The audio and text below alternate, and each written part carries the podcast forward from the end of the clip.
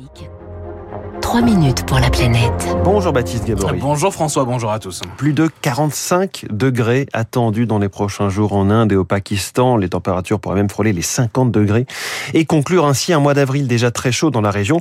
Partout sur la planète, les, les vagues de chaleur se succèdent. Oui, il fait déjà hein, depuis plusieurs jours près de 45 degrés dans le Rajasthan ou dans euh, d'autres États du nord et de l'est de l'Inde. Les températures vont dépasser les 45 degrés dès aujourd'hui et pour plusieurs jours.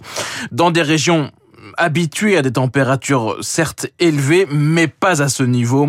Robert Votard est climatologue à l'Institut Pierre-Simon Laplace, spécialiste des événements climatiques extrêmes. C'est la saison de pré-mousson, donc la, la, la, période la plus chaude de l'année avant la mousson dans cette région de l'Inde. Donc euh, il n'est pas euh, inhabituel d'avoir des températures qui grimpent au-delà des 40 degrés. Hein. Voilà, maintenant ce sont des températures extrêmement élevées et surtout euh, extrêmement étendues, particulièrement sur le, le nord-ouest de l'Inde. Hein. Et une vague de chaleur étendue et surtout qui s'étire dans le temps. Alors pas à ces niveaux hein, de plus de 45 degrés, mais cela fait en réalité plusieurs semaines qu'il fait très chaud en Inde.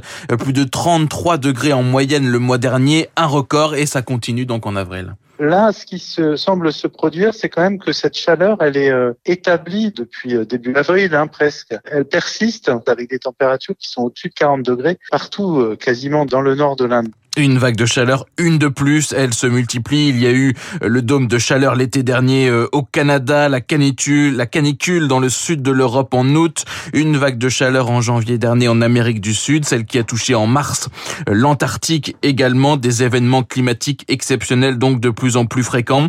Et cela n'est plus une surprise pour les spécialistes comme Françoise Vimeux, climatologue à l'Institut de recherche pour le développement, l'IRD.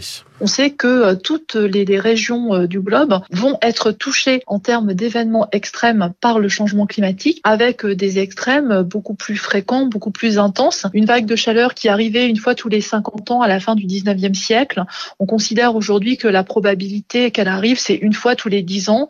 Et dans un monde où le réchauffement global serait de 1,5 degré, ça serait une fois tous les 5 ans. Mais ce qui est inquiétant ici, avec l'Inde et dans d'autres régions du monde, c'est que les extrêmes de chaleur sont de plus en plus couplés avec des extrêmes d'humidité, ce que l'on appelle la chaleur humide, difficilement, très difficilement supportable à certains niveaux. Les populations subissent à la fois des, extrêmes de chaleur et des extrêmes euh, d'humidité dans l'atmosphère. Et l'Inde est une des régions où on observe aujourd'hui déjà plusieurs jours par an euh, des conditions euh, d'extrêmes de chaleur et d'humidité qui sont potentiellement mortelles.